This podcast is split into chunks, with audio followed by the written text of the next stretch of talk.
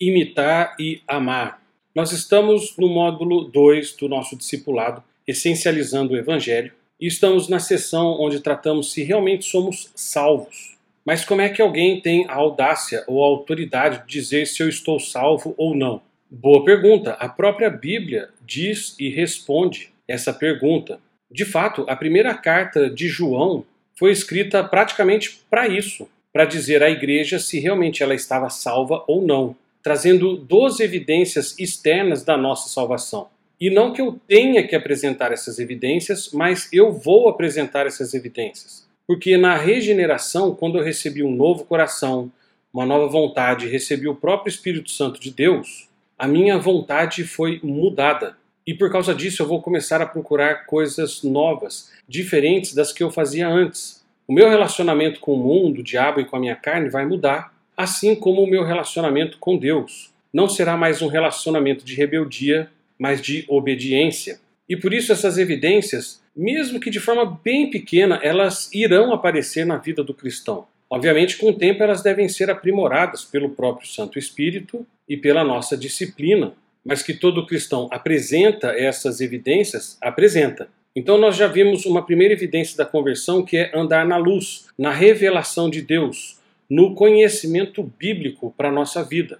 A segunda prova da verdadeira conversão que vimos é a aversão ao pecado e a sua confissão. A terceira evidência é a guarda dos mandamentos de Deus. E agora, neste capítulo, nós vamos falar da quarta e da quinta evidência, que é justamente andar como Cristo andou, imitar a Cristo e também amar os irmãos em Cristo. Então vamos para a quarta evidência, andar como Cristo andou, porque o cristão ele busca imitar a Cristo. Se a terceira evidência que vimos no capítulo anterior é guardar os mandamentos de Deus, obviamente a quarta teria a ver com imitar a Cristo. Mas, pastor, não seria um absurdo nós fazermos essa afirmação que alguém pode viver como Cristo viveu? ótima pergunta e nos faz considerar como foi a peregrinação de Jesus aqui na Terra. A Bíblia afirma que o Filho de Deus veio ao mundo em semelhança da carne humana. Quer dizer, Cristo assumiu a natureza humana, sujeito às mesmas limitações, fragilidades, aflições e angústias, mas de uma forma santa, inculpável e sem mácula. Aqui na terra, Jesus pregou o evangelho aos pobres de espírito, proclamou liberdade aos cativos, e restaurou a visão de cegos, libertando oprimidos. E dessa forma, quando Jesus ensinava, as pessoas ficavam maravilhadas com a sua autoridade. Ok, mas o senhor ainda não respondeu a minha pergunta, pelo contrário, só dificultou. Como afirmar que eu devo viver igual a Cristo se a vida dele foi tão maravilhosa, tão especial aqui na terra? Porque veja bem, pastor, se Jesus teve uma vida impecável, com obras gloriosas e sendo obediente até a morte morte de cruz, como eu posso andar assim como ele andou, que João falou na sua primeira carta? Por que colocar um fardo tão pesado que ninguém conseguiu suportar até hoje, a não ser o próprio Cristo? Ok, antes de entrarmos em desespero ou desânimo, precisamos observar o contexto do texto em que estamos estudando, da primeira carta de João. O ponto que João está tratando não é uma perfeição impossível de se atingir, mas examinar justamente a inclinação da nossa vida. Será que estamos andando de acordo com o curso deste mundo, inclinados a este mundo? Ou existe evidência observável, prática, de que buscamos imitar a Cristo, estamos inclinados a Cristo? Será que ansiamos por ser como Cristo? É mais ou menos aquela ideia dos heróis. Não estou falando de super-heróis, ok, de filmes, essas coisas, mas de pessoas que nós realmente admiramos. Mas quando nós temos alguém como herói, nós costumamos andar como ele, nos vestir como ele, imitar a ele. Obviamente, nunca seremos iguais, mas quem olhar reconhecerá a referência, se realmente conhecerem essa referência. Pense nos Beliebers, que são os fãs do Justin Bieber. Eles sabem tudo do Justin Bieber, conhecem todas as suas músicas, cantam elas de cor, sabem todas as letras, sabem quando ele nasceu, como ele se comporta, o que ele gosta de comer, onde ele vive. E quanto aos cristãos? Será que nós sabemos de Cristo o tanto que os believers sabem quanto ao Justin Bieber? Será que nós conhecemos toda a palavra de Jesus? Sabemos o seu exemplo de vida, de onde ele veio, quem ele é, o que ele representa, o que ele realmente fez aqui na terra, o que é essa tal de justificação pela fé em seu nome? De repente a gente não conhece a Bíblia toda e tudo que a Bíblia fala sobre Jesus, mas será que conhecemos e bem os quatro evangelhos? que tratam diretamente do nascimento, vida, morte e ressurreição de Jesus. Porque a ideia é que Jesus seja mais que um herói, ele é como um irmão mais velho e os seus irmãos mais novos desejam imitá-lo. O caminho que ele andou oferece uma direção e um modelo para a nossa vida. Devemos então, em meio aos nossos sofrimentos, seguir o exemplo que Jesus deixou, porque a própria Bíblia diz que devemos olhar firmemente para o Autor e Consumador da nossa fé. O discipulado cristão. Então, pensando nesta evidência externa da nossa salvação, que nós desejamos imitar a Cristo, inclinados a ter uma vida igual a que Cristo teve, sermos obedientes igual Jesus foi, aí surge o discipulado cristão. Porque afinal, o que é o discípulo se não alguém que procura tornar-se como o seu mestre em todas as coisas? O discípulo, ele se dedica a aprender os ensinamentos do seu mestre e também a imitar o seu modo de vida. É um estudante que aprende a andar conforme o mestre andou. De fato, o crente mais parecido com Cristo, ainda assim, sempre será um estudante. O santo mais santificado sempre verá a si mesmo como o irmão mais novo, que tenta, mas jamais consegue completamente, caminhar nos passos do seu irmão mais velho. Paulo deixa isso muito claro lá em Filipenses. Ele diz: Não que eu tenha já recebido ou tenha já obtido a perfeição, mas prossigo para conquistar aquilo para o que também fui conquistado por Cristo Jesus. Irmãos, quanto a mim, não julgo havê-lo alcançado, mas uma coisa faço, esquecendo-me das coisas que para trás ficam e avançando para as que diante de mim estão, prossigo para o alvo, para o prêmio da soberana vocação de Deus em Cristo Jesus. O apóstolo Paulo, ele mesmo, nunca reivindicou a perfeição, porém demonstrou em sua vida uma real e perceptível paixão em ser como Cristo, avançando e prosseguindo para o alvo. Este equilíbrio a respeito da santificação nos ajuda a nos aproximar da quarta prova. Então veja bem, no nosso próprio discipulado aqui, você não deve aprender a andar como eu ando, porque eu ainda não sou parecido com Cristo. E quando você for discipular alguém, a mesma coisa. Essa pessoa não deve aprender a andar como você anda, mas deve aprender a andar como Cristo andou. O modelo que a pessoa discipulada deve ver tanto em mim quanto em você, que somos pessoas ainda nos esforçando em ser mais parecido com Cristo todos os dias, a cada dia, e que ainda não chegamos lá, por isso precisamos uns dos outros. E aqui fica um exame de como está o nosso andar. Será que estamos andando conforme Cristo andou? Qual é o alvo e a inclinação de nossas vidas? De fato, o nosso modo de viver reflete verdadeira paixão por ser como Cristo? Se a resposta for sim, fica bem clara e nítida uma autêntica obra de conversão que foi realizada em nossa vida pelo Espírito Santo. Porém, se as inclinações, as aspirações de nossa vida têm uma forte semelhança com as do mundo incrédulo, nessa mesma proporção devemos nos preocupar. Então, quais são os nossos alvos de vida? São os mesmos alvos do mundo? E os nossos pensamentos, o nosso tempo, os nossos recursos são gastos correndo atrás das ocupações do mundo ou são gastos na ocupação de sermos cada vez mais parecidos com Cristo? Porque se admiramos o que o mundo admira e procuramos imitar o seu modo, devemos questionar a autenticidade da nossa própria profissão de fé. Teve um programa um tempo atrás que apresentava um grupo de mulheres muito ricas, uma vida de luxo, uma vida de muito dinheiro, de comidas boas, de presentes, de status, de ser sempre uma pessoa bem tratada em todos os lugares que fossem por causa do seu dinheiro, da sua posição social. Olha que delícia! Quem não gostaria de ser como uma daquelas mulheres? Ao contrário de quando olhamos para dentro das nossas igrejas e conhecemos aquela senhora judiada pela vida, cansada, que não tem tanto dinheiro assim, mas que tem uma vida de oração, próxima de Deus, que caminha todos os dias com Deus. Qual desse tipo de mulheres, desse tipo de vida você gostaria de ter? A cheia de dinheiro, que é respeitada por todos por causa da sua posição social, ou aquela velhinha, cansada, que ora muito, ora todos os dias, está sempre próxima de Deus, mas que leva uma vida que o mundo nunca vai invejar. Por isso que todas as nossas confissões de fé e os sentimentos subjetivos de segurança da salvação só serão válidos no grau em que forem provados por evidências práticas e observáveis de uma vida transformada e transformadora. amar os irmãos em Cristo.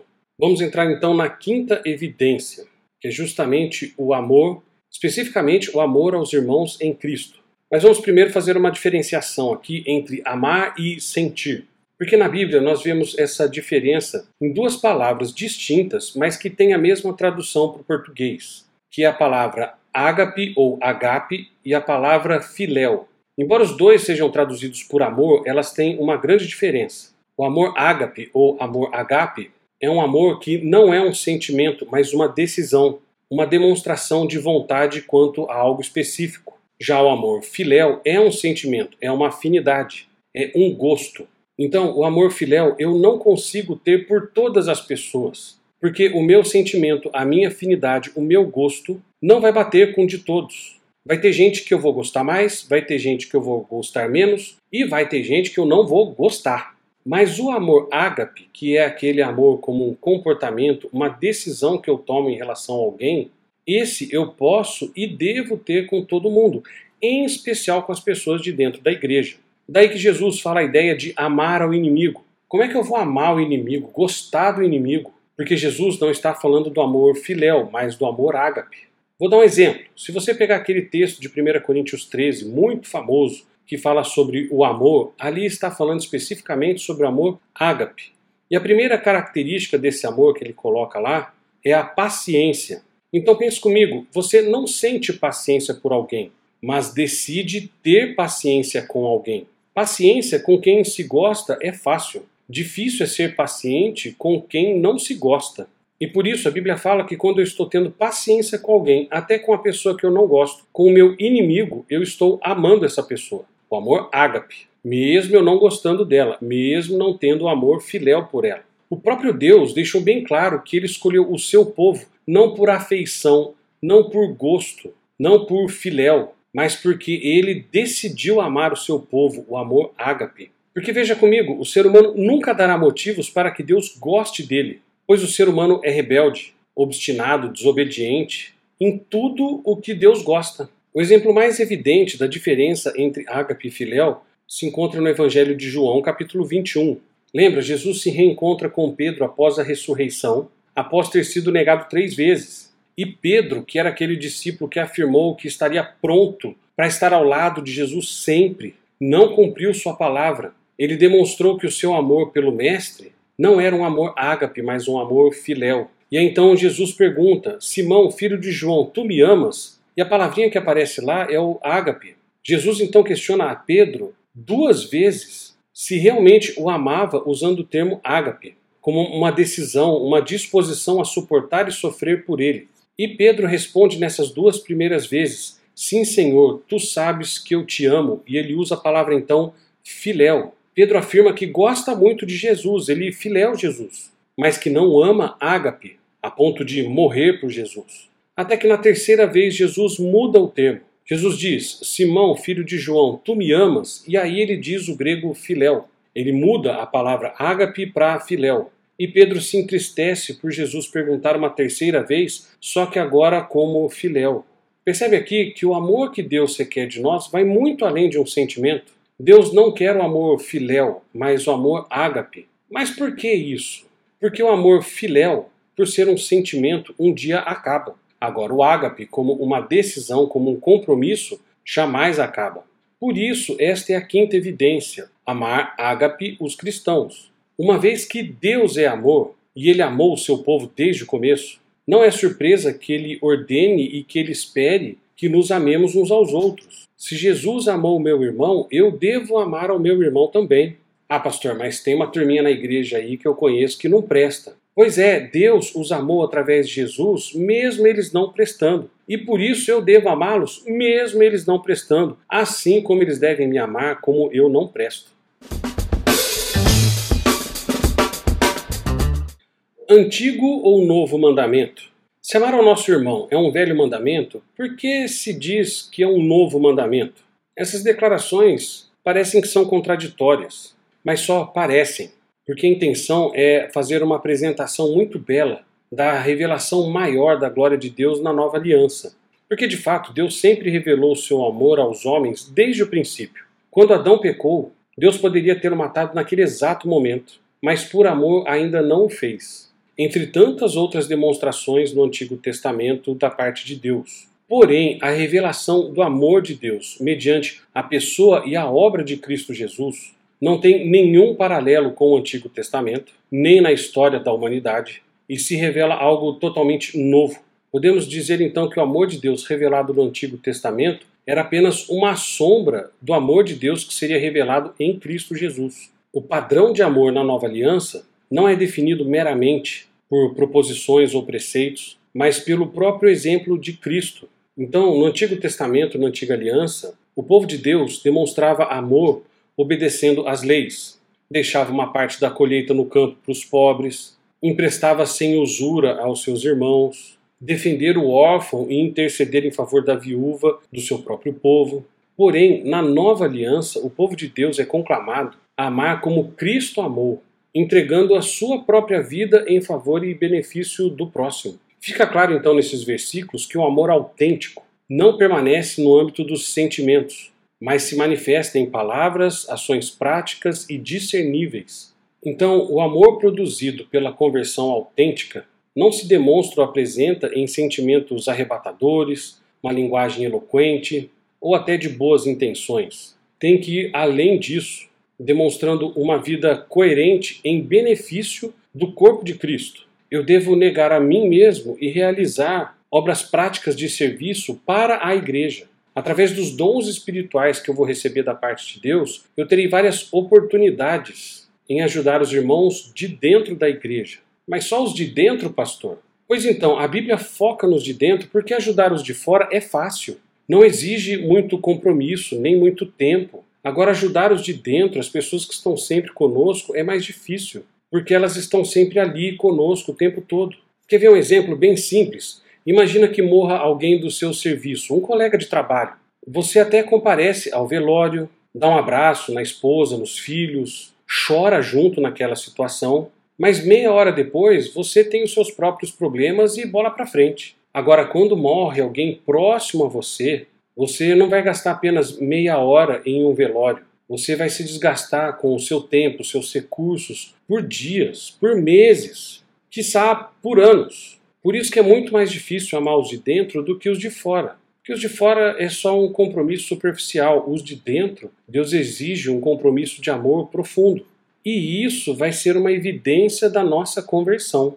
Talvez, de fato, essa seja a maior evidência da salvação: o amor por seu irmão cristão e pela igreja local onde você está. João afirma que o verdadeiro amor cristão significa amar como Jesus amou a igreja, entregar a vida em benefício dos irmãos em Cristo. João se baseia no discurso do cenáculo, onde Jesus diz aos seus discípulos que todos os homens saberiam que eles são cristãos pelo amor que eles têm uns pelos outros, ali como discípulos, como filhos de Deus, como irmãos em Cristo. E a Bíblia deixa essa verdade de forma muito clara, porque aquele que diz que está na luz, que é salvo, mas odeia o seu irmão, até agora está nas trevas. Outro texto, nisto são manifestos os filhos de Deus e os filhos do diabo. Todo aquele que não pratica justiça não procede de Deus, nem aquele que não ama seu irmão.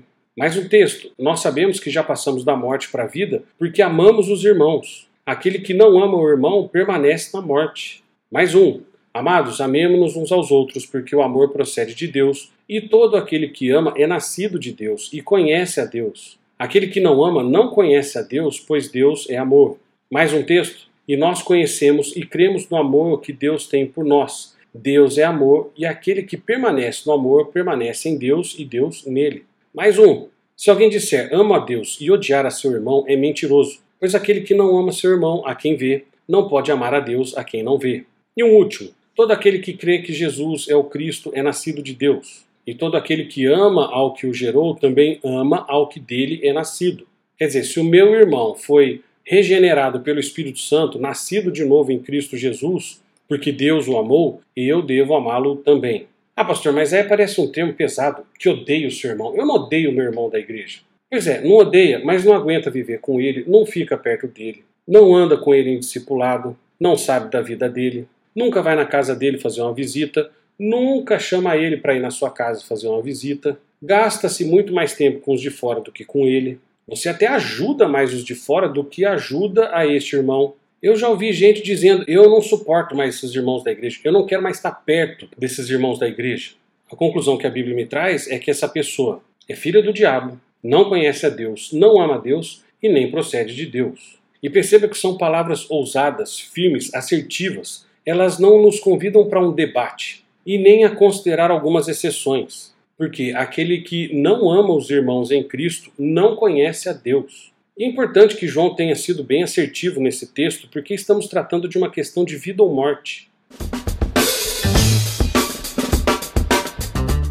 Autoexame do amor. Então, amamos o povo de Deus e com isso demonstramos a realidade da nossa fé.